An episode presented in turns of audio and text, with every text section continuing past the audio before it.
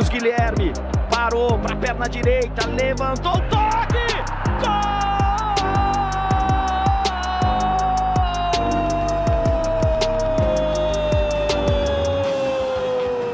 para cima do Edenilson. Reinaldo de primeira, tentativa ali por dentro. Escapou, Sara para dentro da área, batida! Salve, salve torcida brasileira! Está no ar o primeiro episódio do podcast Sansão, que é aquele podcast de futebol que você não sabia que precisava, mas eu tenho certeza que você não vai conseguir parar de ouvir.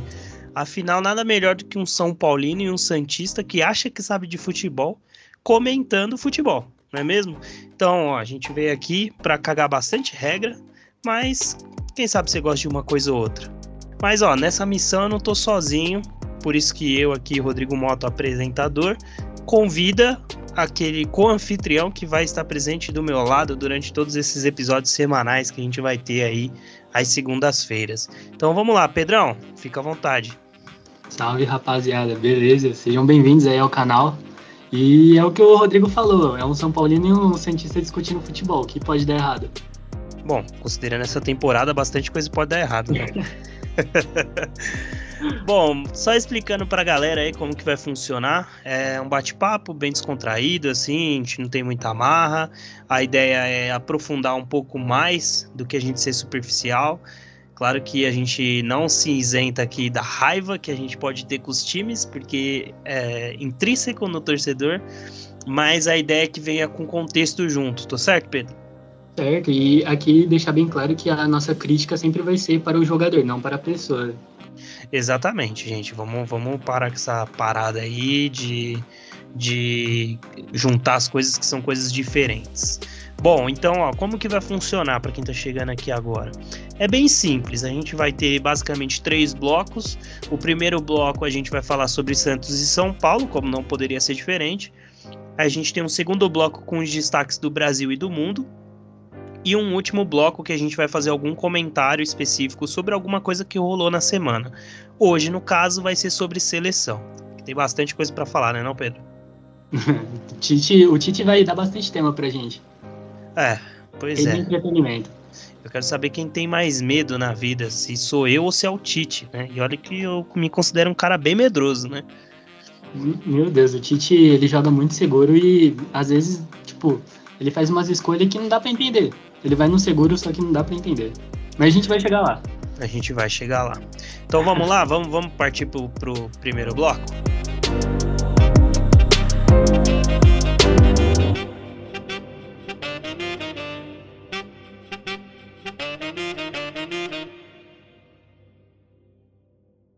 Sentimento de alegria, de felicidade, de dever cumprido até agora é, duas vitórias que nos dá moral, faz nós acreditarmos mais, né? além de respirar um pouco, também é importante.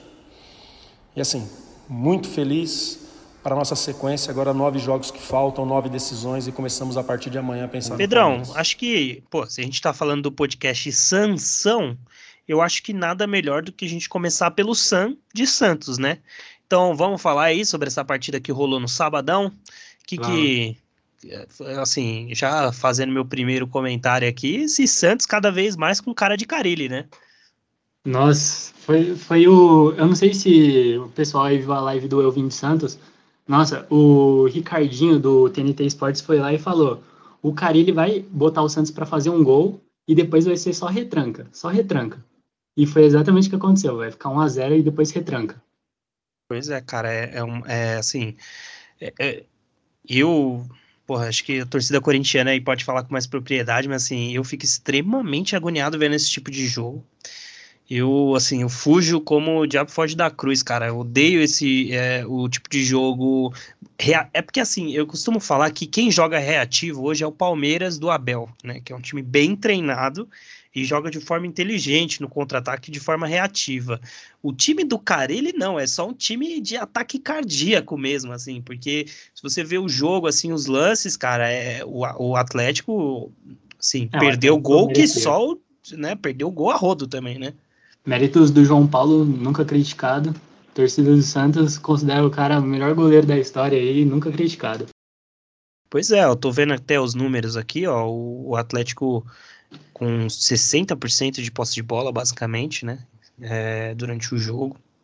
Número de finalizações aqui, 19, né, cara, é, 19 não, do Atlético foram 19 é, erradas, né, e mais 7 no gol. É, é um número muito, assim, cara, é... Eu não, vocês ainda têm um final de campeonato aí. Eu não sei como tá a tabela do Santos, Pedro. Você pode até iluminar pra gente, mas vão ser momentos de tensão, apesar de já ter dado uma afastada, né? Cinco pontos da, da zona. O Santos deu uma respirada legal agora, porque os times que estavam abaixo todos perderam, né? Menos o esporte. O esporte foi o único que não perdeu. Mas também ganhou e ainda tá três pontos, né? O, o esporte tá a três pontos do para sair da zona de rebaixamento e com um jogo a mais, né? Mas eu, eu tenho certeza, assim, que momentos de tensão para a torcida Santista não vão, não vão faltar. Mais algum destaque aí? É, pô, é Madison, né? O segundo jogo seguido fazendo gol de cabeça, cara. Pô, cara, eu, eu gostaria muito de falar do Madison, mas antes eu vou, vou dar os parabéns aqui para a diretoria do Santos. O, o Andrés Rueda, que abriu os olhos, né, cara? Tava vendo que o Mazuco ali na diretoria esportiva do Santos não tava dando certo, o cara não tava fazendo um bom trabalho, e ele foi lá e trocou toda a diretoria. Aí ele foi lá e trouxe o Dracena, um cara que já é identificado com o time, com a torcida. E, cara, eu acho que isso melhorou muito o vestiário do time. Isso melhorou demais. É muito doido, né? Porque, é, assim, parece que é muito relacionado de fato, né? Porque o cara veio, o Dracena veio ali, né, pro, pro jogo anterior contra o Fluminense, assim, parece que o brilho muda do time, né? É muito doido isso. É assim, por isso que reforça mais essa ideia de que, cara, o que acontece dentro do clube respa, é, resvala dentro do campo, não tem jeito, cara. E outra coisa que eu também gostaria de falar é o Sanches, né? Porque, pô, Sanches da torcida Santista gosta pra caramba do cara. Mas ele soube a hora de falar, não, não tá dando, tem que pegar um ritmo, porque já não tô na idade e aceitou pegar um banquinho, né? Tava na hora e ajudou pra caramba o Santos. O, o Sanches, que vale destacar aqui, né? Eu dando uma olhada aqui no Footstats, ó. Carlos Sanches se tornou o quinto jogador com mais cruzamentos errados. Ele fez 100 cruzamentos errados. Então, assim, dá um pouco do número, que, assim, eu particularmente acho um jogadoraço. Só que, cara, vindo de contusão, um jogador mais velho também, tem que levar tudo isso em consideração, né? Um ano parado também é para acabar com a carreira do cara, né, mano? É, cara, é complicado, né? Assim, o São Paulino, eu, eu acho que é, é muito cedo também para falar, né? Voltou agora, eu acho que a gente pode ter um pouco mais de certeza na próxima temporada, mas é para mim é muito próximo assim. Cara, eu vi o Hernani, sabe? Assim, o Hernani tendo é, essa queda de rendimento seguida de contusões, é, é natural de um jogador quando vai chegando numa certa idade, né? Hernanes, que no caso é um puta ídolo de São Paulo, né? Sim, sim, incontestável do meu ponto de vista, ninguém contesta, mas assim também a gente tem que, assim como você falou, a gente tem que destacar também que, cara, não dá, né? Chega a hora que não dá, e com todos os méritos pro Hernandes, um puta jogador, salvou a gente do rebaixamento, né? No, em 2017, o jogador do campeonato, sem dúvida, mas não tava dando, né, cara? Não tinha como. Mais algum destaque aí sobre o Santos, Pedrão? Olha, mais um destaque que eu vou fazer sobre o Santos foi as mexidas do Carilli, porque ele aceitou em colocar o Ângelo para começar o jogo, menino de 16 anos de idade, pô, 16 anos. O que, que eu tava falando com 16 anos de idade? Cara, e... eu, assim... Dispensa comentários, né? Eu entendo toda a estrutura e a história do Santos, principalmente em relação aos garotos, mas assim, cara, eu sou muito relutante quanto a subir garoto muito novo, assim, né? Eu não lembro. Com quantos anos que o Neymar subiu profissional, Pedrão? Você sabe? Acho que o Neymar foi 17 anos, se eu não me engano. Cara, eu acho que assim, com exceção do Neymar, que é o Neymar, não é qualquer jogador, é um eu acho que você não pode ficar subindo muito jogador. Cara, assim, é... a molecada nem se formou a cabeça direito, assim, pra estar tá assumindo uma responsabilidade, principalmente no momento desse que o Santos tá. Mas, enfim, é uma estrutura do clube, né? Acho que desde sempre a, o Santos sobe, sobe, sobe molecada muito nova mesmo, né? Muito nova. Então, eu acho que o único problema de subir os jovens é que a torcida não vai ter essa balança, sabe? Se o jovem errar, eles vão criticar, eles não vão saber que o cara tá se adaptando. Eles não vão levar isso em conta, tipo, eles vão criticar de qualquer jeito. É, é difícil, a, galera não, não leva em consideração uma oscilação natural, né, de um, de um garoto em formação, porque assim, com 16 anos, ele, o, o jogador não passou nem pelo sub-20, né? Que é uma base, é, um, uma primeira etapa antes do profissional, né, cara? É muito doido isso. Pô, às vezes eu vejo os moleques subindo pro São Paulo com 20, 21, eu já acho, puta, muito antecipado, assim. Subir um moleque com 16 é. Mas faz parte, cara. Futebol brasileiro é isso aí. Se não subir o moleque com 16, não sobe mais, porque a Europa vem e leva os moleques com 20 anos nas costas, né? É, isso sim. E também elogiar aqui, só um adendo aqui, elogiar o Carilli por deixar o Giamota fora da lista de convocados. Esquece Giamota, já tá vendido. Vai com Deus. Obrigado por nada. Tchau, Giamota. Obrigado. Ô, oh, louco, cara. Mas que, quanto ódio, assim. Pô, Giamota é bom jogador, é cara. Pessoal, mas com o Giamota é pessoal. Dá não, velho. Giamota, Giamota é um bom jogador, cara. Mas é, futebol brasileiro é isso aí, velho. Não, não tem como, né? Mas eu, eu, concordo com você, cara. O jogador tá vendido. Das duas umas, cara, se você vende jogador no meio da temporada, ou você só anuncia no final da temporada, ou você anuncia quando você vende e afasta o cara, sabe? Eu não, não concordo muito com esse bagulho de, de vende o cara e depois ele vai, apesar de que um dos caras que eu gosto pra caramba, que é o Lucas no São Paulo, tinha sido vendido bem antes e acabou dando um título pro São Paulo, né? Mas, enfim. Mais algum destaque? Não, é só vou responder o que você falou do Lucas. É, muita gente fala que o Santos só perdeu o Mundial porque o Neymar já estava vendido para o Barça, mas história de torcedor. Cara, não, mas aí é, é, ser muito romântico, porque assim, cara, qual era a chance? O Santos é. tinha um puta time. Aquele time é 2010, né? 2010 ou 2011? 2011, 2011. Um puta time. Para mim, o melhor time brasileiro que eu vi jogar, né? Uh, mas assim, cara, não tinha como ganhar daquele Barcelona, cara. E olha que assim, é, não tinha o Neymar ainda, né? Que depois vem, vem a ser é, campeão com, com o Barcelona, que já não era do Guardiola, né? Mas, mas assim, cara, aquele, aquele Barcelona Guardiola era muito difícil você conseguir arrancar um Mundial ali, cara. Na, é, naquela época era o Guardiola ainda. Na, na, não, sim, então. Né, é, é, que o Mundial ganhou com o Guardiola, mas depois, quando o Neymar vai pro, pro Barcelona, ah, já não sim. era mais Guardiola, né? Já era o, o atual Luiz técnico Henrique. da seleção espanhola, né? O Luiz Henrique. Bom técnico também. Mas, cara, é, eu, assim, não tinha como, né? Falar isso é ser muito leviano, né? Era muito difícil. Tem três melhores do mundo, só, tipo, Xavi, Iniesta e Messi, só. Só isso. Exato. Não, o time jogava por música, cara. Eu, eu, eu, costumo falar que aquele Barcelona, se jogasse uma Copa do Mundo, ganhava, assim, porque Ganhou, né? A Espanha ganhou a Copa do Mundo. É, com a base do time, exatamente, né? Sem o Messi ainda, né? Então, tipo assim, você tirou o melhor jogador que atuava na Espanha e mesmo assim vocês ganharam uma Copa do Mundo. Então. É. mas, cara, enfim, é, é, ser muito romântico falar que o Santos teria uma mínima chance de ganhar aquele jogo. Né? O mesmo... que o Neymar tirou o pé, tá ligado? É, não, cara, assim, e mesmo se o Neymar jogar com o Neymar, podia fazer uma partida 500% que não ganhava aquele jogo, cara, é muito difícil tinha muitos jogadores do Barcelona no auge para para cogitar uma vitória é ser muito romântico.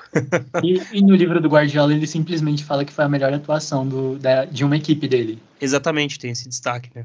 É, ele fala no livro dele realmente. Mas é isso, então. Santos, cinco pontos da zona do rebaixamento. E aí, Pedro, como que tá, assim? Você ainda acha que... Ainda lutando contra o rebaixamento? Ou já empolgou aí os Piratas do Carilli? Qual é que é? Mano, é complicado falar que não caiu, mas a sensação de que pode cair assim, para mim pelo menos passou como torcedor. Porque eu vi o Grêmio jogando hoje, um time, cara, totalmente. Eles já aceitaram que vão cair. A Chapecoense, coitado. Tem nem o que falar. Eu acho que assim, tem duas vagas rolando aí, né? Grêmio e Chape, para mim também já caiu, né? Sim. E aí você tem o Juventude Esporte ali, que hoje estão figurando na zona, né? Mas que eu acho que, que tá em aberto essas vagas aí. Entendeu? Sequência do Santos, Santos pega Palmeiras, né? Clássico, próxima rodada. Pega Bragantino, pega Sequência Atlético leve. Goianiense. Sequência levinha, Bragantino, Chape, Palmeiras. É. Cara, assim, pega Corinthians, a, a sequência do Santos para esse final de, de, de, de campeonato não é das melhores, assim. Eu Olha, não... vou te falar a verdade. O Palmeiras, olha, isso aqui pode até virar um meme depois, mas o Palmeiras na Vila não ganha, na Vila não ganha, e o Carilli sabe jogar contra o Palmeiras. O Santos pega Fortaleza ainda, pega Internacional. Ah, internacional. E Flamengo. Internacional, nossa, internacional. é nossa. Olha, eu- a tabela do Santos é bem, bem. Mas enfim, vai na esperança, né? Eu espero Não, que não problema- caia, porque eu quero figurar, que eu quero que esse podcast tenha o rótulo de o único podcast com dois times diferentes que nunca foram rebaixados. É isso, é isso. E, cara, isso tem uma coisa que meu pai sempre fala, é que o, o Juventude e o Esporte, eles estão abaixo do Santos, o Cuiabá, o Bahia, eles estão abaixo do Santos, mas, cara, o futebol deles é muito, parece muito mais um time do que o Santos. O, o Ah, Santos sim. não joga como um time, cara. Sim. E, cara, tem uma parada assim muito importante, e eu acho que é uma super tendência do futebol brasileiro, e aí você me corrige se eu estiver errado, Pedrão, que é os clubes melhores estruturados têm se dado melhor, né? E isso eu acho que vale a pena a gente destacar, porque é, você vê um Cuiabá que subiu ano passado, não subiu como campeão, vem fazendo um campeonato, do meu ponto de vista, digno, tende a se manter, eu acho que dá até para beliscar uma, uma Sul-Americana. E assim, aí você pega o Cuiabá, né, que hoje tem a mesma pontuação do Santos, o Santos que tá uma bagunça hoje, né, como instituição. É, é muito complicado, né? Se, se você olhar, sei lá, os seis primeiros, você tem Palmeiras, você tem é, Flamengo, Bragantino, Fortaleza, são clubes que estão muito mais estruturados, assim, tem uma vida mais tranquila nos bastidores, né? A única exceção que eu acho dessa tabela é o Grêmio, né, que tem um- uma gestão muito boa, só que o futebol não entrega. É, aí entram outras variáveis, né? Que aí não, não é muito, foge muito do controle, que é questão emocional, né, cara? Eu acho que o time do, do Grêmio é um time velho também. É, eles têm precisam pegar peça para renovar aquele elenco, isso sim, eu concordo. Cara, hoje, é, hoje teve a dupla Kahneman e, e, e, Jeromel. E Jeromel, que é uma puta dupla assim de zaga, mas assim, cara, os caras foram campeão em 17 e já eram caras de uma idade mais avançada em 2017. Então, assim, hoje ainda os caras são a dupla, sabe? É, o Grêmio que revelou diversos jogadores aí, né, pra, pra Europa e tal, mas que não renova seu time. também, né? né, mano? Douglas Costa, pô, chegou gordo, não conseguia correr. Ah, porra, mas eu achei, eu achei um tiro com, assim, Douglas Costa, quem, assim, eu não sei como o pessoal se surpreendeu, porque pra mim o Douglas Não. Costa não tinha futebol nem pra jogar aqui, cara. Se machuca demais, demais, demais. E tava parado, né? Não tava jogando lá fora. Exatamente, exatamente. Que é muito doido, que é um jogador bom, né, de Copa do Mundo, mas já era, cara. Contusão não atrapalhou a carreira do cara. Munique. Eu não sei como ele tinha ido pro Bayern, de verdade. Não, mas eu, é, ele já tava em baixa, né, quando ele vai pro Bayern. Eu acho que o Bayern apostou muito numa recuperação dele, assim. Mas, cara, bichado, né? Tá bichado já. É isso? Mais algum destaque do Santos, Pedrão?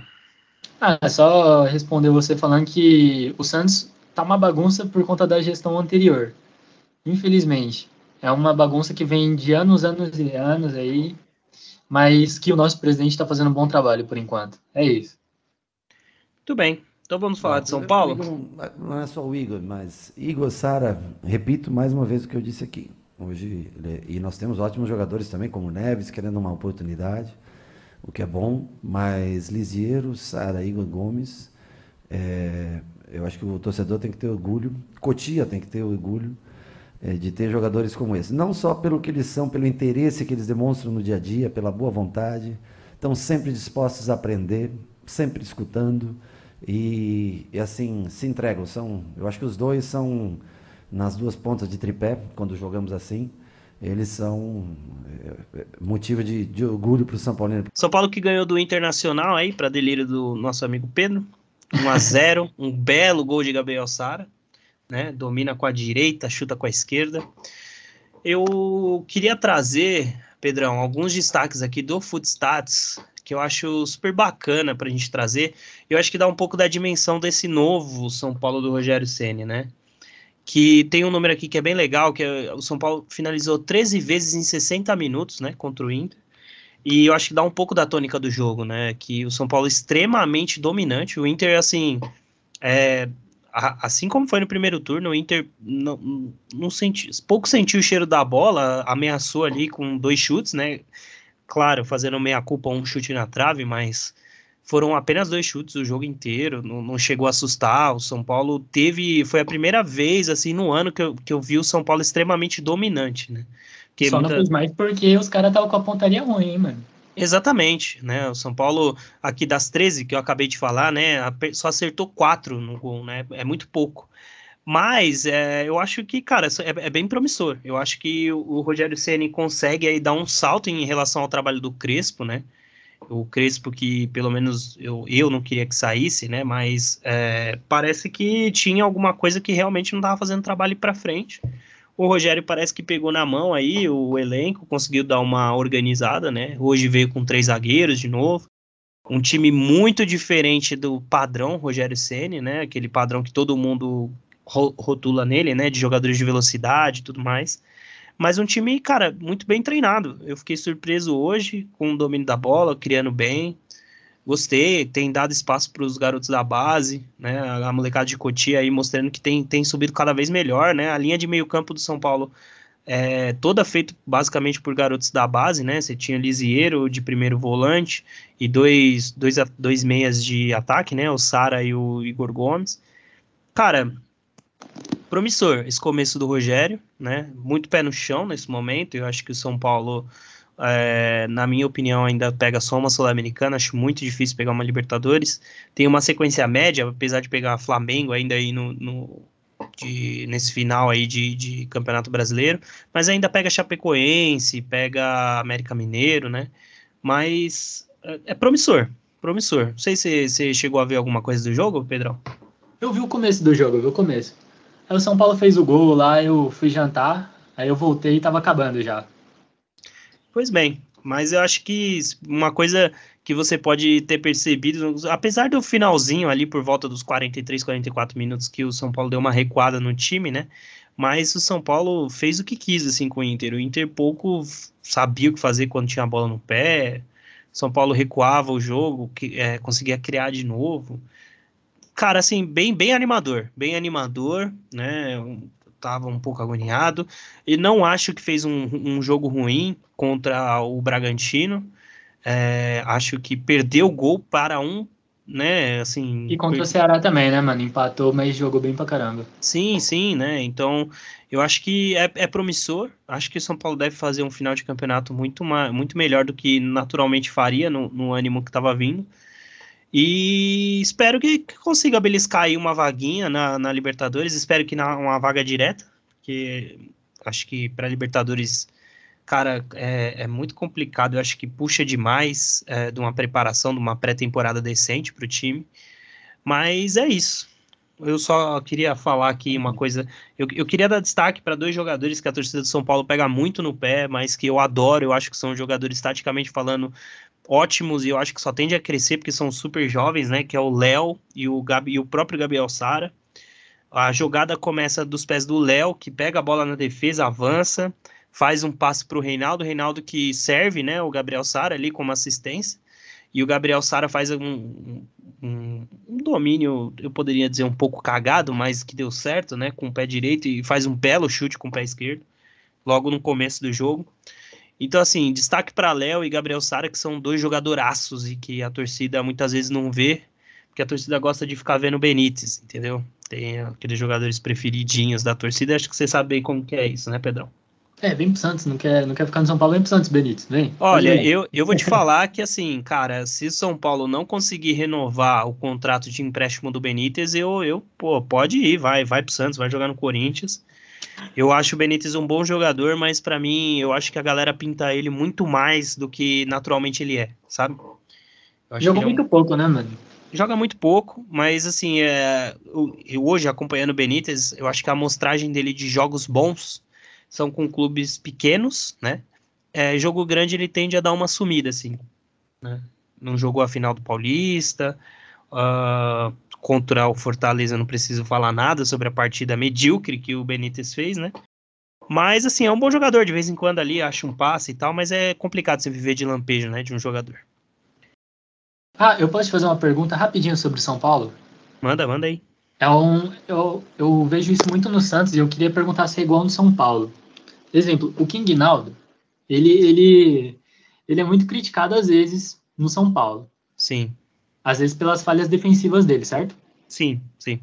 Principalmente por isso. E, cara, hoje, eu não sei se foi isso mesmo, mas eu vi três zagueiros. Foi três zagueiros mesmo? Sim, São Paulo hoje saiu com três zagueiros e hoje, é assim... Arboleda e Léo, né? Foi isso. Exatamente. A linha de três, é, o, o, nessa linha de três é legal destacar porque o Léo, ele sai muito, o Léo, ele é quase como se fosse um primeiro, é, é, é uma parada muito doida, né? Porque assim, o, o, São Paulo jogando com três zagueiros, ele, ele joga com dois alas, né? Que são laterais, só que, que basicamente só atacam, né? Então o Léo ele funciona quase como um primeiro lateral esquerdo e o Reinaldo como um segundo, né?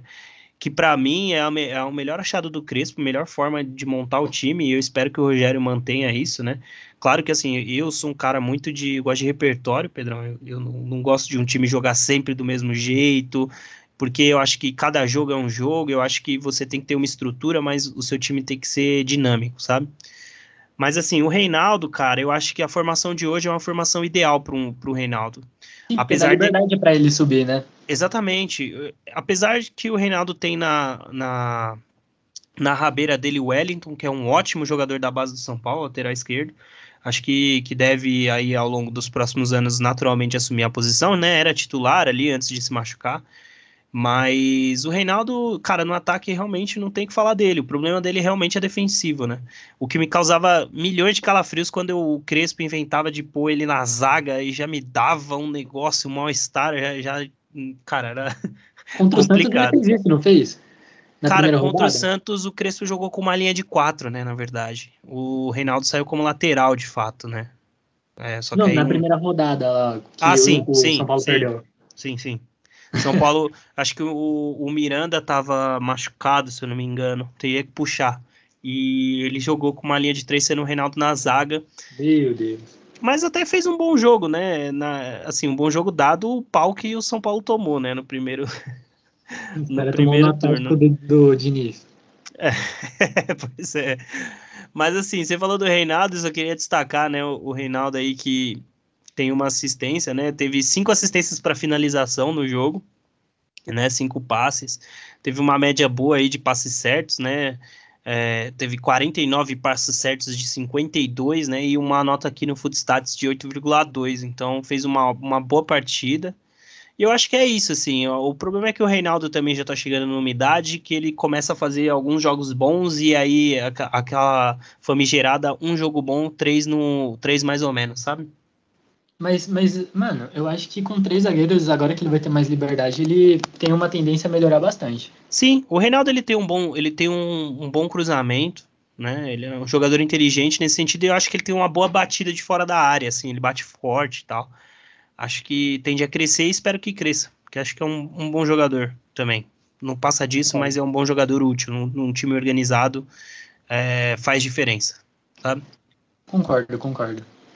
E eh, eu acho que é isso, cara. O São Paulo aí que vem a, a, próxima rodada pega o Bahia. Então teremos um Santista torcendo pro São Paulo, provavelmente na próxima rodada. Mas acho que o São Paulo joga fora, né? Acho que contra o Bahia. Mas tende a ser um bom jogo. Acho que o São Paulo deve ir tranquilo, né? Considerando que é só no próximo domingo o jogo. Acho que dá para levar aí esse joguinho, uns 2 a 0 no máximo, né? Então. Pedindo um pouco. É. é bom porque aí no domingo eu vou assistir São Paulo e o Santos e Palmeiras, aí já, já vou emendar no São Paulo e, e Bahia, feliz já com o Santos tomando uma piabinha do Palmeiras. Aliás, você tinha falado de técnico de repertório. Tá aí um técnico de repertório bom pra caramba, que é o Abel, o Abel Ferreira. Mano. Sim, cara, eu acho que o Abel é muito injustiçado. Eu vejo, assim, o, o Mauro César fala muito disso, né? Que o Abel, ele ele não faz muito o que um Felipão não faria, eu não concordo.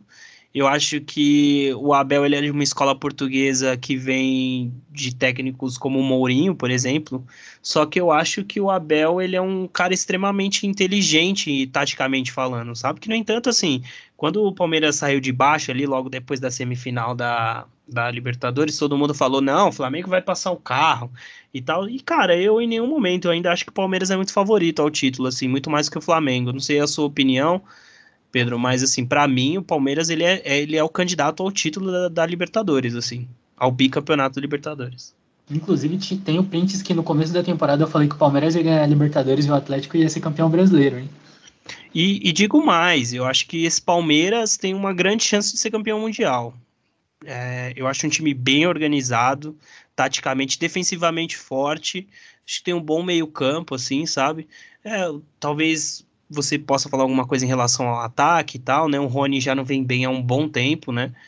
É, tem o Dudu voltando e tal, mas assim, é um bom time, cara. É um time organizado. E eu, eu não acharia uma loucura o Palmeiras eventualmente ali beliscar um, um, Mundial em cima do Chelsea, né? Que a gente já sabe que treme quando vê um brasileiro numa final de Mundial. E, e time inglês também vai pro Mundial, os caras vai com uma displicência do caramba. Tipo, chega, bota o time reserva, não tá nem aí. É, não sei, assim, é, eu acho que talvez o Chelsea adote uma, uma postura como o Liverpool adotou contra o Flamengo, assim, eu acho que de repente os caras vêm meio mordido com a ideia de que, tipo, porra, perdemos, perdemos, sei lá, no caso do Liverpool tinha aquela parada do Flamengo e tal, né, de, de 81 e tal, mas sei lá, não sei, eu acho que o time do Chelsea também é muito bom, mas é, é um time que não, não tem tanta sobra como, por exemplo, um Liverpool na Premier League tem, sabe, eu enxergo o Liverpool com muito mais sobra hoje na Premier League, do que o Chelsea. Eu acho que o Chelsea é um time organizado, mas não vejo um time imbatível, do, pelo menos do meu ponto de vista. Como para mim só existem dois times hoje na Europa que são imbatíveis, que é o Bayern e o, e o próprio Liverpool. Inclusive torço muito para uma final de, de Champions Concordo League com os dois. Com você, mano. Concordo total. Mas os, os demais eles correm ali mais ou menos na mesma prateleira, né? E lembrando que, assim, porra, é, Mundial é uma final única, é, é questão de estratégia, e eu acho que, pô, dá pro Palmeiras beliscar. O problema do Palmeiras é que tem que passar as fases antes, né? Então, eu ia falar. o problema é o Palmeiras chegar lá, pegar um time embaçado, não passa. É, pois é. Mas é isso, Pedrão, ó, eu só vou te fazer uma pergunta. Você sabe qual é o segundo time com melhor aproveitamento do retorno do brasileiro? Qual? América Mineiro. Mano, tá aí um time que eu gosto de acompanhar, o América Mineiro. Tem subido muito de produção, cara, né, nesse retorno, né? É, trocou de técnico, né? Deu uma, uma ventilada. Cara, mas é interessante acompanhar isso, né? Eu tô vendo aqui, o Atlético Mineiro, obviamente, tem a melhor campanha do retorno, né? Seguido pelo América Mineiro. E o América Mineiro tá envolvido ali, ó. É Atlético, América, Flamengo, Internacional, Bragantino, Fortaleza. Então, o América aí nesse segundo turno figurando ali entre os principais ali. E quer outra curiosidade também? Calma aí. É, só para comentar do América aqui, não deixar passar em branco. Que partida que eles fizeram contra o Santos, cara? Que partidaça dos caras. Meu Deus. O time do América joga muito bonito.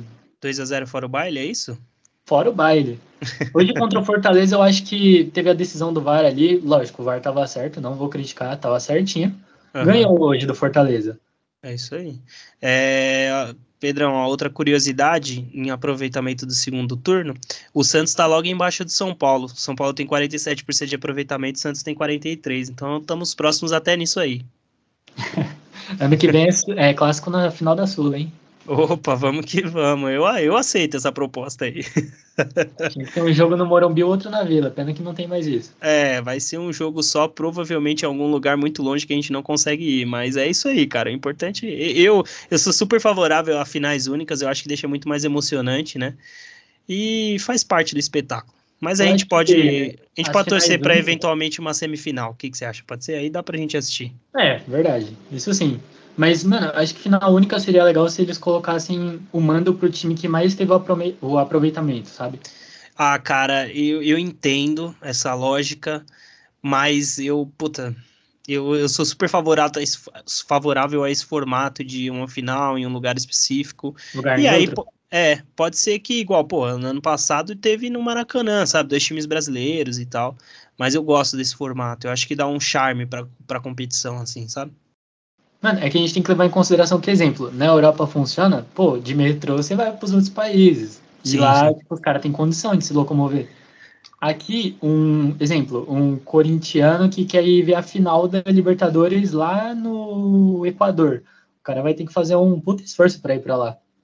Ah, mas, cara, eu entendo, eu entendo os prós e os contras, por isso que eu não, eu não sou um cara sempre, assim, eu não, não critico quem é contra e tal. Mas eu acho que, assim, reforçando, né? Eu acho que é legal essa parada de final única. é da hora, mano. Eu acho que, assim, pô, é legal, dá pra você juntar a galera, vai num, num bar, assim, assiste todo mundo junto, sabe? Um jogo só, 90 minutos ali, você resolve. Eu sou bem favorável.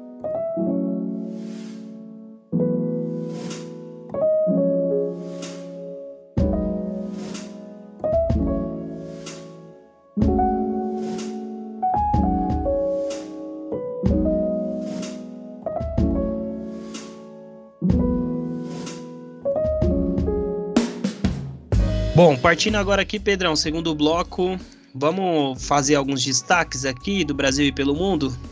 Vamos lá, vamos lá. É, você quer começar pelo bom ou pelo ruim? Vamos começar pelo ruim porque a gente termina lá em cima, de alto astral. Ótimo, então vamos falar sobre o Grêmio, né? Que, parti que partida do Grêmio, hein? Fez um ótimo, ótimos 45 minutos, anulando o Palmeiras ali. O problema é que ainda faltavam, né, mais 45. Aí É. realmente ficou difícil pro Grêmio aí. Eles se preocuparam tanto com o juiz que esqueceram dos jogadores do Palmeiras, mano. Isso que é foda. É, tem que explicar pra eles como tempo. funciona, né, o futebol. Assim, não sei se eles têm noção como funciona. É, é porque o assim. é que o VAR nem tava errado, sabe? É, mas aí, cara, aí você sabe, né, mano? Os caras entram na, na, na vibe de, de botar a culpa em alguém quando os caras não jogam bola, né? É, Mas- quem acaba ganhando é o Palmeiras, né? Mas assim, cara, é que bizarro. Que bizarro esse time do Grêmio. O time acaba, cara. Assim, é, é muito louco porque o pênalti sai com 44 do primeiro. E eu falei, porra, o Palmeiras vai fazer esse gol e o Palmeiras vai meter o segundo antes de virar o segundo tempo. Porque tinha cinco de acréscimo, né? E, cara, foi dito e feito, porque o time do Grêmio simplesmente desmontou, cara. Acabaram. O, o time do Grêmio, assim, assim, é. Sem, cara, é, a gente conversando aqui antes de começar o podcast, acabou, né, cara? Já tá rebaixado. Acho que hoje foi uma amostra muito clara de que não, não tem condições. Assim, o time não, não, não consegue ser forte mentalmente o suficiente pra subir, né? Pra subir na tabela. E muito provavelmente não vai ter o apoio da torcida agora, né? É, então, né? Quer, você quer falar sobre cenas lamentáveis que rolaram Mano, eu lá na Arena do Grêmio? Acho que nem vale a pena, mano. Acho que não vale a pena. É, pois é. Cara, é assim, não resolve, sabe? Muito mais atrapalha, né? A gente, eu lembro, a gente, é porque no caso do Cruzeiro, quando rolaram as cenas lamentáveis, o Cruzeiro foi no jogo do rebaixamento, né? No- na última rodada e tal. Mas, cara, assim, não, não ajuda, né, cara? E você fode o time aí, o, o Grêmio aqui, o procurador já falou que vai denunciar. Porra, agora voltou a torcida, a chance do Grêmio ficar Nossa, sem torcida nesse final de campeonato é muito grande. Você vai atrapalhar o time, cara. É foda. Não, e pior que isso, eles podem ter a torcida, mas pode perder ter ponto, Se der, Ponto. tirar ponto dos caras. Ponto eu acho difícil, Pedrão. Assim, acho bem difícil. Não que o Grêmio precise, porque. né, mas. é, eu acho bem difícil, mas eu acho que um, um presença da torcida aí, eu acho que pode rolar um ou dois jogos sem torcida. Lembrando que o Grêmio tem dois jogos a menos, né, no campeonato, contra o Flamengo e contra o Galo. Então, assim. A pontuação do Grêmio é essa aí mesmo. Se contentem, torcida, torcida gremista. E vai pegar o Inter no final de semana, né? Então, esses jogos contra Flamengo e Galo acho que não estão nem marcados ainda, né? Mas são duas pedreiras. Não, é porque assim, uma coisa é o Grêmio ter jogo atrasado contra a Chapecoense, né? E não é o caso. É contra os dois times que estão disputando lá na, na parte de cima da tabela, né? Mais alguma coisa aí sobre esse Grêmio? Ou quer trazer algum destaque sobre o Palmeiras também, Pedrão? Não, rapidinho. É, o jogo do Grêmio, se eu não me engano, é quarta-feira contra o Galo. Com quarta-feira Quarta-feira, agora? É, 9 então. horas da noite, no Mineirão. Então, cara, deve tomar uma um- mais um chá de realidade aí, né? Putz, E- cara. Ano passado os caras estavam disputando quarta de final com o Santos na Libertadores. E aonde a gente tá agora? Cara, é muito louco isso, né? Muito louco, assim. Eu não acompanho o Grêmio para entender como que o, o clube entrou nessa espiral, assim. Mas a gente bem sabe como que funciona, né, cara? Você, você monta um time é, e o time... Em tese, o time, se você for pegar no papel, o time do Grêmio não é um time ruim, mas o time começa a ter mau resultado e, porra, tá naquela zona de, de rebaixamento, aí vai passando rodada, vai ficando tropeça daqui, tropeça dali...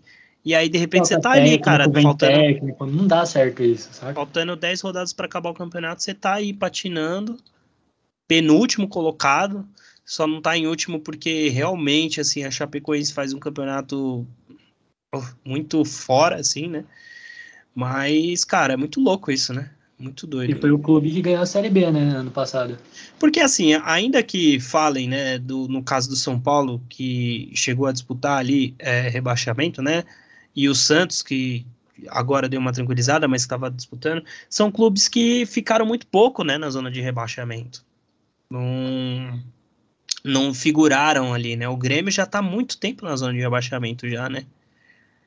Então, é que o Grêmio, eu acho que, se eu não me engano, ele tá desde as primeiras rodadas na zona de baixamento. Eles não chegaram a sair. Pois é. Cara, não sei, não, não vejo o Luiz ali no fim do túnel pro Grêmio. E sobre o Palmeiras, já falei aqui no bloco anterior, mas para mim é isso, é um time extremamente organizado. Eu acho que o Abel tem o um total controle do, do elenco que ele tem na mão. E para mim é o favorito à conquista da Taça Libertadores. E pelo amor de Deus, Abel, não coloca o Breno Lopes para jogar contra a gente. Esse moleque é terror. Pegou trauma, né? Meu Deus, todo jogo esse moleque faz gol, não dá. Fez só um gol. É que assim, na verdade, só um conta, né? Cara, tem três jogadores que eu, que eu não consigo ver jogar contra o Santos, que é Breno Lopes, William, o bigode, uhum. e o Diego Souza do Grêmio. Meu Deus, esse cara contra o Santos vira Cristiano Ronaldo. pois é. Mas é isso, eu acho que. Cê, Pedrão, você acha que o Abel fica pro ano que vem?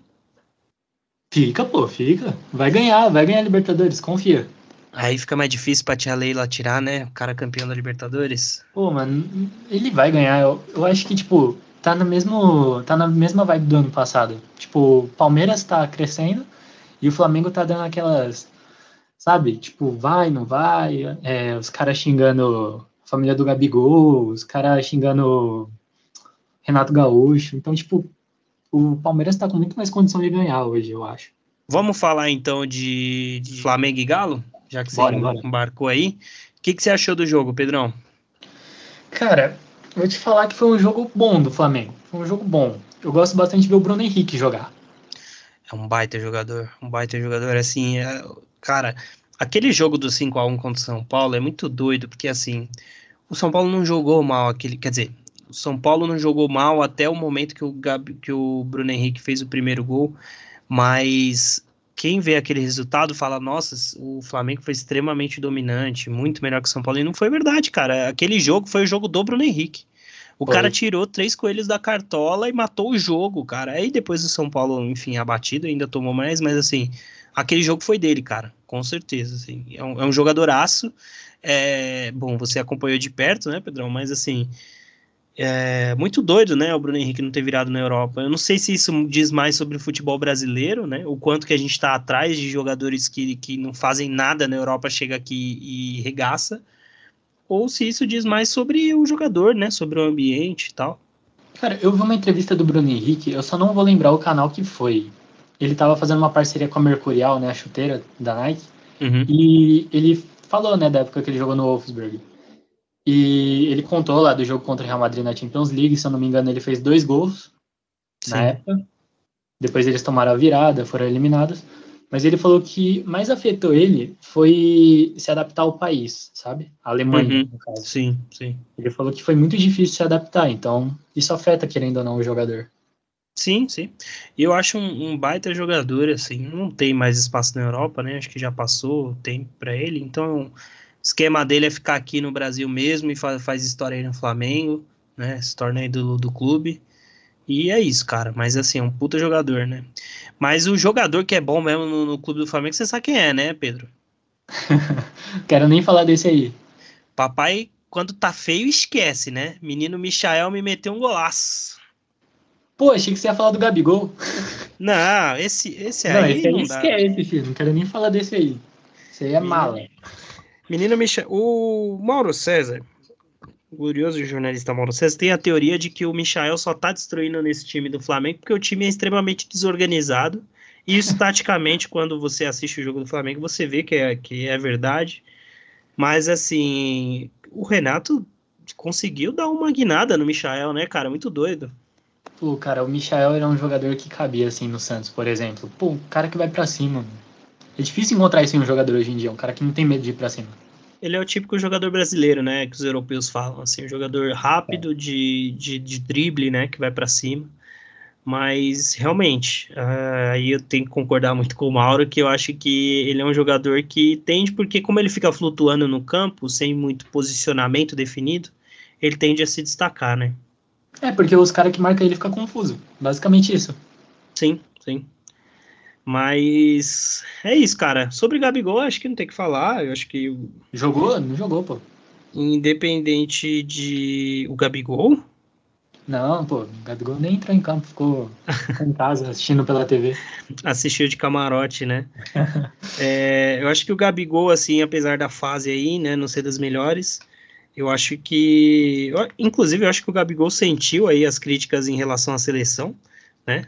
Que de fato o Gabigol não. Eu acho que o Tite pode. Se eu fosse o Tite, eu até esquecia, apesar do Gabigol ser o Gabigol. Mas. É, independente da fase, você tem que ter o cara lá, que ele é decisivo, né? Eu falo do Gabigol assim, mas lógico que eu falo brincando, pô. Isso é remorso, né, Pedro? Cara, Fala aí. É, isso é, claro. Isso é raiva, isso é raivinha. Ele meter um hat-trick pra cima do Santos machuca, né? Fazer o quê? saindo saindo da, da, da, vila, né? Saindo de, da, de lá é foda, né? Não, cara, mas o, o Gabigol é um ótimo jogador. Não é à toa que o cara fez dois gols em.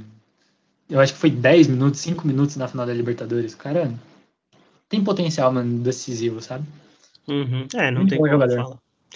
Falando em bom jogador, Pedrão, você viu partida do Vini Júnior esse fim de semana? Vi, mano. Do Real Madrid, né? Dois golaços do menino? Não, aquele gol de cavadinha, ele só faltou ele mandar um chupa Tite.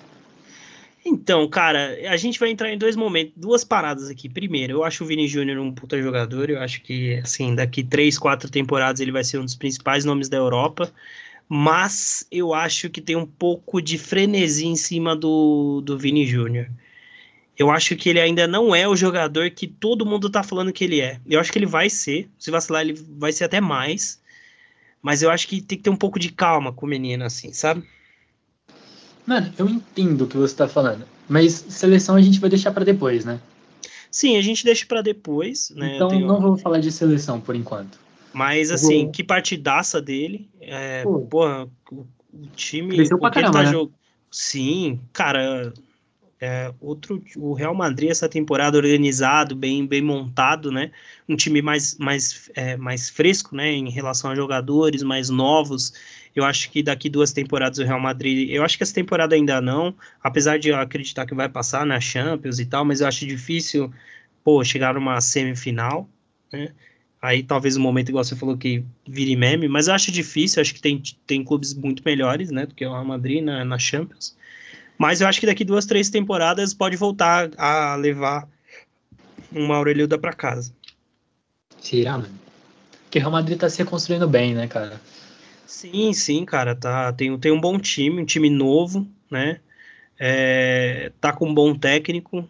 Então, eu acho que, cara, tende, tende a. Porra, acho que tem uma zaga ótima, uma zaga extremamente rápida. Uh, tem um bom meio-campo que está talvez precisando ali de, de, dar uma renovada, mas ainda aguenta ali mais umas duas, três temporadas. Tem um ataque extremamente novo, né? Pô, você tem um ataque com o Rodrigo e Vini Júnior, cara, assim, não tem que falar. Dois moleques estão jogando pra cacete e ainda vão jogar ainda mais porque estão longe do auge deles ainda, né? Não, isso porque a gente só falou o Rodrigo Vinícius Júnior, mas tem ainda o Valverde, tem o Camavinga. Pô, o moleque joga pra caramba. Um tal de Benzema aí que falam, né? Que nem conheço, só, só por nome, assim. então, assim, é um bom time, né? E, gente, calma, o Vini Júnior, ele ainda vai se tornar um baita jogador, super promissor, tende a ganhar aí, melhor do mundo e tal, mas ele ainda não é. Tem que falar pra galera lá da TNT Sports que é um pouco emocionada com o Vini Júnior. Melhor mas, brasileiro na Europa. É, mas, é, enfim, Passando, o, o, Pedrão, eu queria falar sobre o Neymar, cara. Você chegou a ver a partida dele ali contra o Lille? Cheguei, mano. Eu vi agora no YouTube aqui, mano. Que passe, hein? Neymar é diferenciado, né? Cara, eu, eu tenho uma teoria, não sei se você concorda, Pedrão. Eu acho que, assim, o Neymar em 2000 e 2015, que o, o Barça foi campeão da Champions 2014 e 2015, isso mesmo. Que aquela temporada do Neymar foi melhor do mundo. Você concorda comigo? Com certeza. O Neymar não ganhou aquela. E eu acho que é por isso que o Neymar ele hoje. No time que o Messi, né, cara? Aí, eu, tipo... acho que, eu acho que o Neymar hoje ele é tão desprendido com relação a isso por conta dessa temporada, porque ele realmente ele foi o melhor jogador do Barcelona naquela época. Ele foi muito melhor que o Cristiano Ronaldo e que o, o Messi, né? O número de, de, de gols, é, dividiram a artilharia da Champions League. O Neymar foi muito mais decisivo, meteu gol em final. Pô, o Neymar fez chover, aquela partida é, contra o PSG, assim, o Neymar fez e aconteceu aquela temporada e não levou o melhor do mundo. Eu acho que por isso, depois disso, eu acho que depois dessa temporada o Neymar não foi mais assim, pelo menos não naquele nível. Né? É, o único jogo assim que ele brilhou depois daquele jogo foi contra o PSG, né? A remontada. Ele foi o cara daquela remontada. E, tipo, nas capas dos jornais espanhóis apareceu um Messi lá. É, então. É muito doido, mas assim, eu sou um fã de carteirinha do Neymar. Eu acho que é um jogadoraço. Acho que a gente vê, por exemplo, um Anthony, que eu acho que é muito próximo do, do Neymar no sentido de ser um jogador rápido, de drible e tal, mas assim, igual o Neymar, eu acho que vai demorar um tempo da gente ter, né? Um jogador de qualidade, de decisivo. E eu espero muito que a próxima Copa o Neymar esteja bem inspirado, porque eu acho que ele merece uma Copa do Mundo aí para fechar o, o Arsenal, porque eu, muito, muitas pessoas esquecem que o Neymar já ganhou tudo. Ele não ganhou o Campeonato ele Brasileiro, mas o Neymar ganhou tudo, cara. O Neymar ganhou Campeonato, Copa Libertadores, ganhou Campeonato Espanhol, ganhou Champions League, Mundial, Copa do Brasil. Cara, o Neymar ganhou tudo. A galera esquece, né? Então eu acho que falta uma copinha ali pro, pro menino Ney. Espero que seja a próxima, né? E quem sabe aí no retorno dele levar um campeonato brasileiro aí. Vai voltar pro Santos. Quando ele, é... Santos, eu vou ficar triste, hein, mano. Eu sou eu fã acho que não, hein, mas... eu acho que o Neymar, quando ele voltar, ele vai estar... Tá... Ó, outra coisa que pode virar um meme aí, ó. Eu acho que ele já vai estar tá mais... Pô, ganhar dinheiro, já ganhei, vou... É a história que ele quer escrever, sabe? Sim, sim. Eu, eu espero que ele volte para o Santos, acho que até por uma questão de semântica mesmo, né, de, de, de carreira, mas eu acho muito difícil ele voltar para o Santos, né, a galera fica falando aí de Palmeiras, de Flamengo, eu acho que, espero que ele volte. Né, Cara, eu acho que ele vai chegar a jogar no Flamengo, eu acho que ele chega a jogar no Flamengo, só que ele vai encerrar a carreira no Santos. Sim, mais aquele finalzinho do finalzinho, né? É, Ronaldo Fenômeno, se vier igual o Ronaldo Fenômeno, tá bom, mano. Só não então, vamos, então vamos lá, dar uma aceleradinha, Pedrão. Já estamos com bastante tempo de podcast. Só para a gente finalizar aqui esse segundo bloco, United e Barcelona. Eu quero que você me fale uma coisa em comum e uma diferença entre os dois. Graças a Deus, hoje, hoje eu posso falar que não tem nada em comum, porque o Koeman, graças a Deus, o Laporta olhou e falou: não dá mais, vamos pagar o que deve para esse cara e tchau. O prejuízo ia ser mais caro, né? Terminando a temporada com o Koeman. Nossa, demais. Eu acho que nem a Europa League pegava se continuasse naquele nível. Hoje tá em oitavo, né? Na, na, na em La Liga, mas é, seria bem corajoso terminar a temporada com, com como. É, seria de bater palmo pro Barcelona, falar, pô, investiu no cara até o final, mas. Cara, não ia, não ia engrenar. Não engrenou até agora.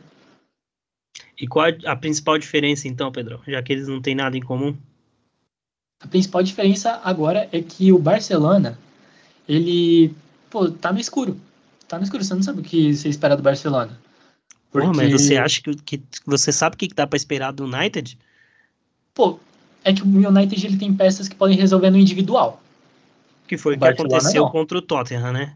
Exatamente. A estrela, a estrela do Cristiano e do Bruno Fernandes brilharam naquela partida. Sim. Bruno Fernandes, assim, que vale destacar, eu sou fã de carteirinha do Bruno Fernandes. Eu acho que é, tende a ser um dos principais jogadores aí das próximas temporadas. O que joga o Bruno Fernandes é putaria. Eu acho que ele é muito subestimado, assim, sabe? Eu acho que também faz parte do pelo fato do United ter parado de, de figurar os principais, né, as principais competições e tudo mais.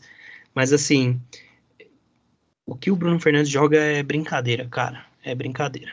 E assim, é muito doido você olhar, né? Porque o, United ganhou de 3 a 0 mas não foi um jogo extremamente dominante do United, né? As não. melhores chances, inclusive, foram do Tottenham com a boa partida do Lucas, né? Que a gente comentou lá no primeiro bloco.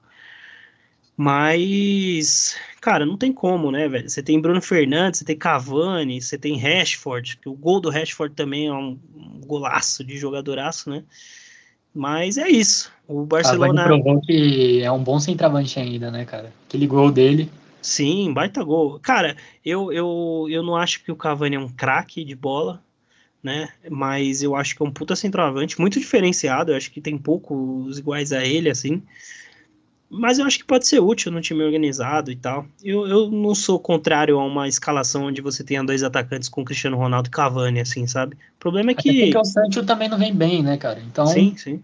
E, cara, a galera precisa entender que é o seguinte: o Sancho veio pro United agora e tem um processo de, de, de, de, de maturação também, de uma temporada para outra. Eu acho que é super natural. Eu acho que tem que entender isso também, apesar do status que ele veio, né? Até porque ele veio do, do Borussia, ele já não tava mais tão em alta quanto nas temporadas passadas, quando ele já foi muito mais ventilado no United, né? até porque ele se machucou bastante, né? Sim, sim. Machucou muito. Mas é isso. A Barcelona tá falando de chave aí, né, Pedrão? Pô, Xavi, melhor opção pro Barcelona. Não sei se você viu os lances do time dele. Cara, eu não. Assim, eu, eu acho que o, o Xavi ele é uma boa opção, porque é, assi- é, ouvindo o, o podcast do o Futebol pelo Mundo, né, da ESPN, e o Gustavo Hoffmann ele trouxe um ponto que eu acho que eu concordo bastante, que é que o Xavi é o cara que mais entende a bar barcelonidade, né? Ele usa esse termo. Eu, eu, eu acho que é- faz bastante sentido, né? O Xavi ele conhece o Barcelona, conhece os nomes, né? Mais ou menos igual o Rogério Ceni no São Paulo hoje. O Rogério Ceni sabe quem quem que tá lá dentro de São Paulo. O Rogério Ceni tem muito chão de São Paulo para para ninguém ali falar nada para ele. Eu acho que o Xavi indo pro Barcelona é muito nesse sentido, né? É um cara que vai controlar porque a história que ele tem no Barcelona vai falar muito mais alto do que qualquer outra coisa, né? Cara, e tem uma coisa que o Edu do Futirinhas falou que eu concordo muito. Que é o Xavi, ele é um ídolo recente. O Koeman, ele é um ídolo muito antigo, que muitas pessoas nem têm na memória, sabe? Exatamente. O Xavi Sim. ganhou quatro Champions League recentemente, pô, pelo Barcelona. Não tão recente, mas a nova geração viu. Sim. E, pô, eles vão ter muito mais cautela ao criticar o Xavi. Então, E assim, pô, Xavi- Muito se falou do, do técnico do, do Ajax, que é um baita técnico e deve ser um dos principais técnicos do mundo aí é, nas próximas temporadas, né? Inclusive o Ajax, que eu acho que vale super ficar de olho nessa temporada, tem um, um time super simples, mas com muito garoto e muito talento, né? Mas muito se falou no nome dele, que faz um trabalho super consistente no Ajax, né? Chegando em semifinal de Champions League e tal. Mas seria uma aposta, né? Você pular de um Ajax para um Barcelona. E se for para apostar, que aposte um cara que é ídolo do clube. Ainda mais porque o Ten Hag tá, tá indo muito bem no Ajax e, tipo, eu acho que ele não ia querer largar. É, tem, a galera tem que levar em consideração que é o Barcelona, mas é um ninho de vespa ali também, né, cara? Não, não é muito fácil assumir o rojão ali, né? Não, e o Xavi ia controlar o, o vestiário porque Piquet, Busquets e Alba, que são os líderes do elenco ali, Jogaram com ele. com o né? Xavi. Exatamente. É mais fácil, né? Mas vamos ver, né, cara? A gente tem aí o, o Pirlo, né? O Pirlo não foi bem na, na, na Juventus ano passado, né? A gente, tem, o- a gente costuma ver o retrato do Zidane, né? Mas o Zidane começou primeiro no Real Madrid B, né? Fez um bom trabalho lá. A gente teve o Lampard também no, no, Chelsea. no Chelsea, que não deu muito certo, né? Mas vamos ver. Eu acho que é uma aposta super válida, eu acho que é um caminho natural pro, pro Barcelona. Espero que dê certo. Eu acho que o Barcelona tem que voltar a figurar e eu acho que o Barcelona não tem time para estar em nono lugar do campeonato. Claro que, pô, o Barcelona ele não precisa necessariamente disputar título, mas o Barcelona não pode estar fora de uma zona de classificação de Champions League, cara, porque o time Claro. não é ruim. Se você me falar que um time que tem Depay, que tem De Jong, Busquets, né, Busquets. não é um time ruim, cara. Precisa de treinador, né? Não, e os jovens que tem no Barcelona, voltando aqui à questão dos jovens, que você falou que é difícil lançar, mas, pô, no Barcelona, eu acho que hoje os jogadores que eu mais gosto de ver jogar são os jovens. O Pedri, o Gavi, o Ansu. Fati. Pô, três moleques que jogam demais. Ansu Fati, né, ainda na linha do Vinícius. Ah, o grande duelo da, da Espanha aí para os próximos anos promete ser esse, né? Ansu Fati e Vini Júnior. Pô, o Ansu. Fati, a, a torcida tem que tomar muito cuidado em superestimar o cara. O cara já falou, ele não é o Messi, ele faz gol a rodo, jogou alguns jogos, tipo, ele chegou em 15 minutos e fez um gol. Mas o A cara posição é dele é diferente, né? Ele, o estilo de jogo dele é diferente, né? Mas Sim, ele então, tende a ser o principal atacante, né? Eu acho A que tem que tomar cuidado, é isso. Fati é centroavante, né? Ele é mais um ata assim, não, não diria um centroavante, mas ele é um atacante, mais no sentido de finalizador, né? Isso, ele não é jogador de velocidade. Exatamente. Né? Então, assim, tem, pô, se você falar que o futuro do Barcelona é o Pedri no meio, né, o Rodri no meio e, tipo, o Ansu Fati no ataque, pô, tá bem servido demais, né? Então você precisa de um, de um cara ali pra, pra botar a coisa no lugar, né? Aliás, antes de encerrar aqui, eu queria falar que você tinha comentado que o Real precisava renovar o meio-campo. Pô, há um meio-campo bom aí que você falou que é tem pouca visibilidade, que é o Bruno Fernandes. Não me inventa de. Ó, eu vou oh. até tirar do podcast essa, essa parte. Ninguém pode tirar o Bruno Fernandes do United. É um cara extremamente identificado com, com a camisa do United. A cara, antes do, do, do Cristiano voltar, era ele quem comandava o, o time. Não, sim, sim, eu concordo. Né? Mas assim, eu concordo com você. Seria uma ótima renovação. Mas é isso. O, o, vale também destacar que ano que vem é, o, o, Real Madrid tende a pegar um jogador aí que não é muito conhecido, um tal de Mbappé, que deve melhorar um pouquinho mais o ataque, né? Do, Mano, coitado do, Vinícius Júnior, né, cara? O cara tá melhorando, aí chegou o Mbappé. É, mas é isso, cara. Eu acho que o, o Mbappé a longo prazo aí ele deve vir mais para pegar o lugar do Benzema, né? Mas com a bola que o Vinícius Júnior tá jogando, cara, eu acho que pô, Antelote, dá seus pulos e bota os caras em campo, entendeu? Eu acho que quem pode rodar nessa aí é o Rodrigo de alguma forma, né? Qual eu não sei. Mas se você pensar num elo, num, num trio de ataque, Benzema, Vini Júnior e Rodrigo, quem tende a sair é o Rodrigo, né?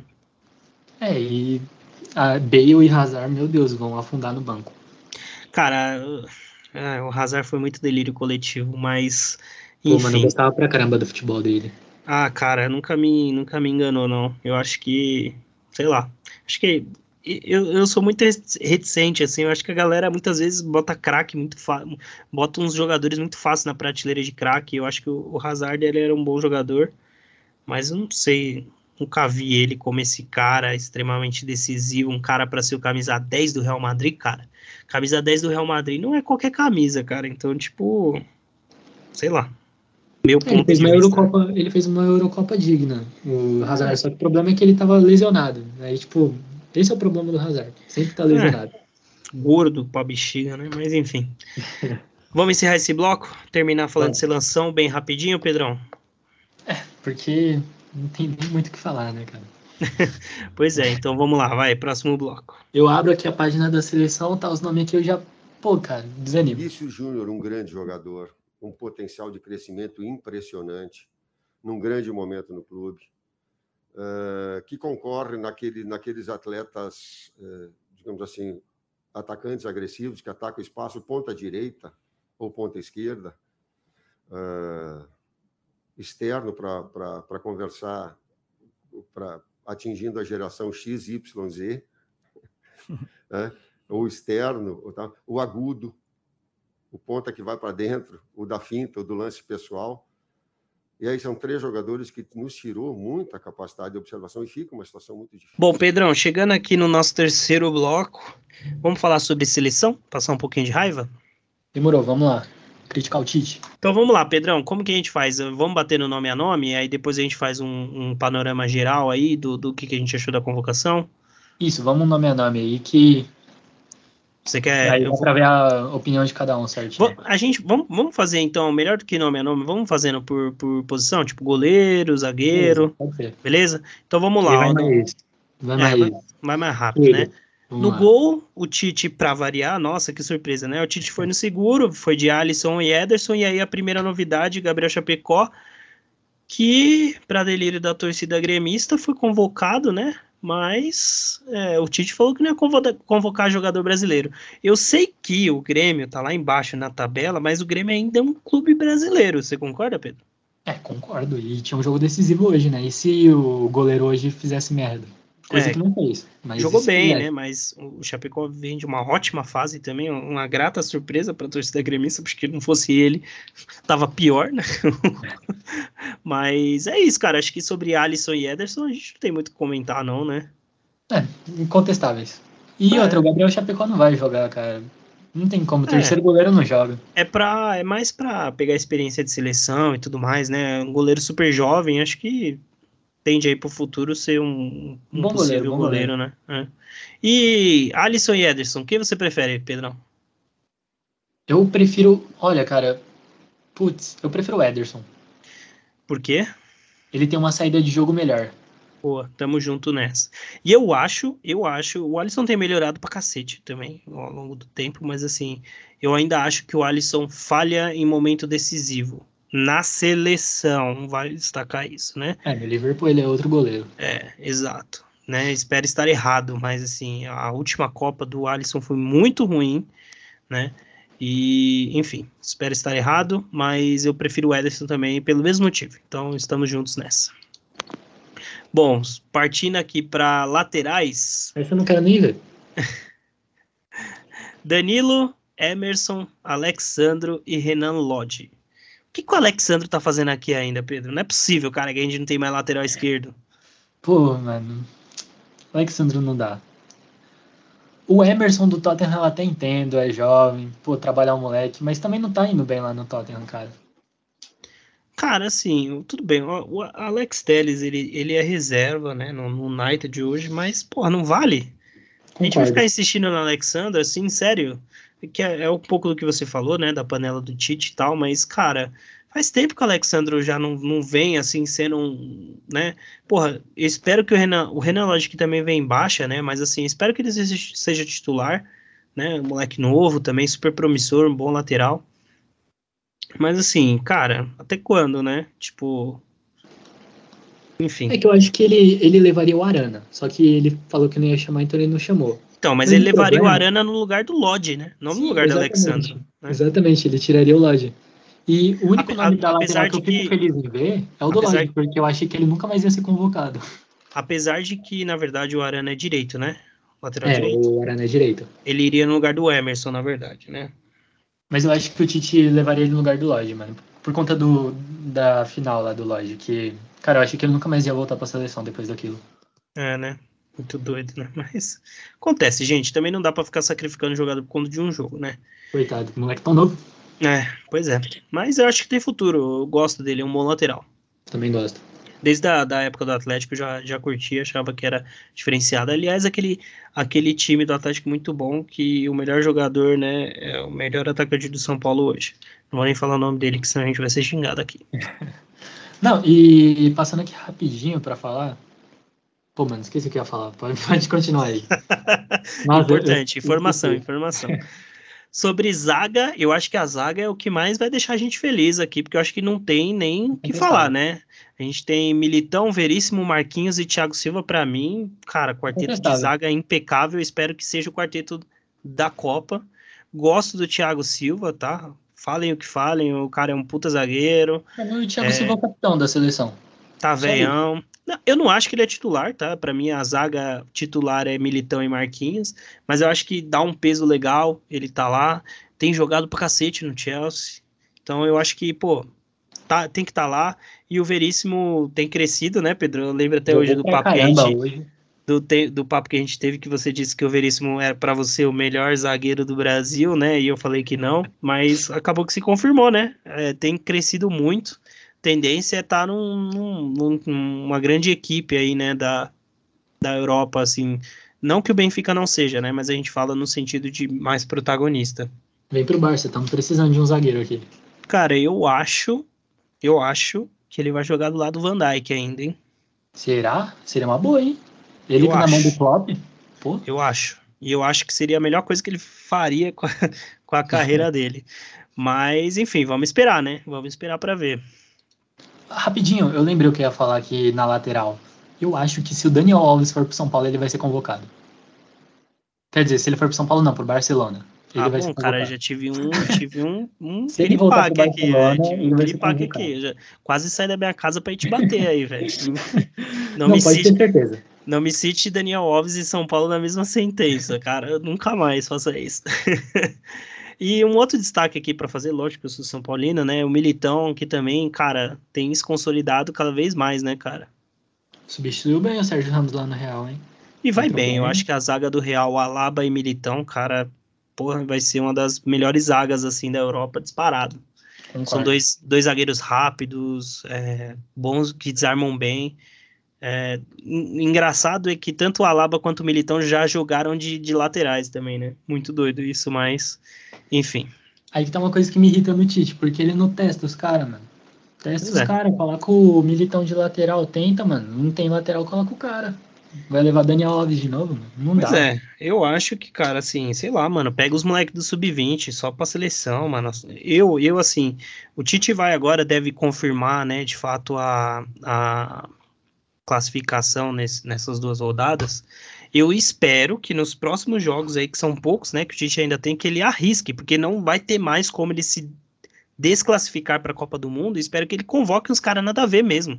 Convoca uns caras que ninguém vê, sabe? Convoca uns caras aí que veio perdido, uns caras do Brasil promissor, sabe? Chama o Pará, chama o Pará pra ir lá. Chama o glorioso Pará, mano. Pará merece, velho. Então, chama uns caras assim pra testar, pô. Sabe? Tem que testar mesmo. Concordo, numa dessa você não acha- adianta ficar mais do mesmo. É, porque, porra, você vai me falar que o, o Tite não ia convocar o Rafinha. Sabe? Se não tivesse testado o cara, a gente não ia descobrir o que, pra mim, provavelmente deve ser o titular na Copa do Mundo, sabe? Então, E assim, se o Anthony não jogasse as Olimpíadas, ele também não seria convocado, hein? Exatamente, exatamente. Eu não sei, porque assim, no Ajax ele tá jogando fino também, né? Mas assim, É, o Vini. Júnior também tá no Real e o cara não chamou. é, tem esse ponto aí também, né? O Claudinho seria uma boa, tá jogando muito no Zenit. Sim, então, pô, tem que testar, cara, não tem como. Sabe, eu acho que, que tem que testar mesmo, sabe? Vem aqui no Brasil, pega uns caras aí pra, pra delírio dos clubes brasileiros, pega uns moleque novo aí, sabe? Convoca mesmo. E já era, mano. Convoca o Hulk lá, ainda vê se dá alguma coisa, que eu acho difícil. Yuri né? Alberto, Yuri Alberto, pô. E o Yuri Alberto tá pedindo passagem, cara. Você convocaria hoje, Pedro, o Gabigol ou o Yuri Alberto? Yuri Alberto com certeza. É, vai esperar o Yuri Alberto ser O comprado Pedro pelo- tá no DM pra- e eu convocaria o Pedro e não convocaria o Gabigol. Eu, eu particularmente já falei que pra mim o no- meu 9 de Copa do Mundo seria o Pedro, porque eu acho que não temos um centroavante igual o Pedro. Pra mim o Pedro era titular absoluto da seleção, e inclusive eu reafirmo aqui que o Pedro, se eu fosse o Pedro, eu, Pedro, rescindiria com o Flamengo e procuraria algum outro time brasileiro pra ser protagonista, porque se ele fizer isso, ele é o 9 da Copa do Mundo. O Pedro no São Paulo caía bem, hein? O Pedro cairia bem em qualquer time, cara. Essa é a real, sim, sabe? Eu, eu assim, acredito muito fielmente aí que a Leila, enlouquecida na presidência do Palmeiras, eu acho que ela deve gastar um, um, um bom dinheiro pra tentar trazer o cara. Não sei se traz, não sei se o Flamengo Ah, tem que gastar, mano. O Palmeiras não gasta. entendeu? Mas é isso. Bom, partindo pra volância, temos Casemiro, Fabinho e Fred. Alguma objeção aqui? Fabinho, Cara, talvez? Mano, eu ia falar do Fred. Tipo, muitas pessoas podem até criticar ele, mas no United ele oscila bastante, mas às vezes ele pega um jogo bom, sabe? Eu acho que o Fred é um bom jogador, cara. Eu acho que ele pode ser útil. Não, não eu sei acho se é que ele tipo. não vai ser titular na Copa. É, também eu não acho. É um ele bom jogador- reserva. Eu não acho que ele é um jogador titular. Eu acho que ele pode ser um jogador titular do United, não acho que da seleção. Mas eu acho útil, cara. Eu acho que o Fred é mais útil, inclusive, do que o Fabinho. Assim, o Fabinho que, pô, é o homem de confiança do Klopp e tal, mas assim, não tem sido titular. Fabião é o mesmo caso do Fernandinho, né, cara? É, então, não sei, cara. Não, não sei se eu convocaria o Fabinho. Eu sei da história e tal, é um bom jogador, versátil, mas assim, não sei. Pô, não vale convocar o Bruno Fernandes? De repente? Pô, eu acho que vale. Moleque novo, renovação e tal. Por que não, né? Enfim, É que o Fabinho, Fabinho, mano, ele só, ele só tem mais expectativa de uma Copa e depois para. Então, tipo, o Tite tem que começar a apostar mais. exato, exato. Tô nessa. Casemiro, acho que deu. Casemiro não precisa nem comentar, né? É o mesmo caso do. Thiago Silva e do Marquinhos. É. Incontestável. Casemiro. Cara, e pensar que o Casemiro saiu de São Paulo escorraçado, mas enfim, Os né? caras zoando, falando como que o Real conseguiu comprar um cara desse, meu Deus. Pois é, cara, pois é. Muito doido isso, né? Enfim, na época eu não, não, não entendia de futebol a ponto de analisá-lo, mas assim, é muito doido ver ele assim, esse crescimento, né? Mas enfim. Partindo para o meio de campo, temos Gerson, Paquetá, Gerson, Paquetá e Coutinho. Aqui talvez o maior ponto de interrogação, né? Acho que Paquetá e Gerson a gente não precisa falar, né? Paquetá tem ido super bem na seleção. Inclusive, assim, ele tem crescido no Lyon também, né? Mas é, Felipe Coutinho não dá, né, Pedro? Cara, eu tenho uma opinião muito séria sobre o Coutinho, mas antes eu vou comentar o Gerson. O Gerson, ele não tá bem no Olympique de Marseille. Ele, ele tá oscilando demais, demais. Tanto é que já causou até treta lá no elenco. E porque ele é o queridinho do São Paulo, né? Uhum. Mas, cara, é aquilo que eu falei, o Tite tem que apostar. Levou o Gerson, tá bom, coloca o cara para jogar, vamos ver. O Lucas Paquetá tinha que convocar, tá jogando muito. Sim, e igual eu falei, tem jogado bem no Lyon, mas na seleção tá comendo a bola, né, cara? Essa, a Não. última partida que ele fez. Ele com é... o Neymar, ele com o Neymar ali ficou certinho. Por último, é, porém não menos importante. Cara, no Barça ele não tá jogando nada, nada. Pensa no cara que não tá jogando nada. Ele entra Aliás, o, o Coutinho aposentou quando ele saiu do Liverpool, né? Essa é a real, né? Pô, ele entrou bem no Barça, eu não entendo porque a torcida criticou tanto, cara. Lógico que ele não foi o fenômeno que a torcida esperou, mas, tipo, a torcida esperava o Neymar, ele não é o Neymar. Para o Felipe Coutinho, ele chegou bem. Aí o Barça emprestou pro Bayern e foi o que foi, cara. Meteu dois gols no Barça, nos 8 a 2 E, meu, eu acho que o Felipe Coutinho foi. O Tite fez bem de convocar ele, porque ele é um jogador que joga bem na seleção. E às vezes um novo ar assim para ele, pegar uma confiança a mais é um jogador que pode ajudar a gente na Copa, tá ligado? É um jogador que com confiança pode ajudar a gente. É, cara, não sei. Eu, eu gostava do Coutinho também, achava um bom jogador quando tava no Liverpool. Não sei, cara, eu não sei. Eu acho que a seleção não, não é o lugar pro cara se recuperar, assim, sabe? Eu acho que a seleção é consequência, não é causa. Mas assim. É que assim, acaba sendo injusto com os outros, né? Eu acho que. Exatamente. Apesar de, assim, se você for olhar é, é, quem você convocaria no lugar, assim, sabe? Para a mesma posição, né? Muita gente falou do Vini Júnior, mas o Vini Júnior não é um meia igual o Coutinho, né? O Coutinho é quase como um meia central, ainda que ele possa jogar pela ponta, mas ele é um meia de criação, né? Quem você convoca no lugar dele? Essa é a questão. É o que eu falo, eu levaria o Coutinho porque uma das deficiências do Brasil é o meio campo. O Coutinho em boa fase ajudaria muito o Brasil, cara. Hum. É. O problema é ele voltar em boa fase. Exatamente. É mais controverso, né? Mas vamos ver, vamos esperar. A gente tá falando em teste, né? Então testa, né? Vai que o cara de repente começa a jogar muito na seleção e. Aí, ah, outra, Enfim. cara, o Barcelona é um ambiente totalmente tumultuado e o Brasil é outra coisa. Sobre o ataque, Pedro, acho que não tem muita, muita dúvida também. Acho que são nomes estabelecidos, né? A gente tem Anthony Firmino, Jesus, o Matheus Cunha o Neymar e o Rafinha, acho que aqui não tem que falar, tem alguma, algum comentário? Mano, eu acho que assim, o Vini Júnior não tá jogando menos que o Matheus Cunha e nem que o Gabriel Jesus. Mas é aquilo. O Tite não quis levar o cara, não sei por quê. Porque, cara, eu, eu acho o Matheus Cunha um puta jogador, o Gabriel Jesus um jogador. Pô, no, no Manchester City ele joga demais. Mas, cara, não tinha como deixar o Vini Júnior de fora.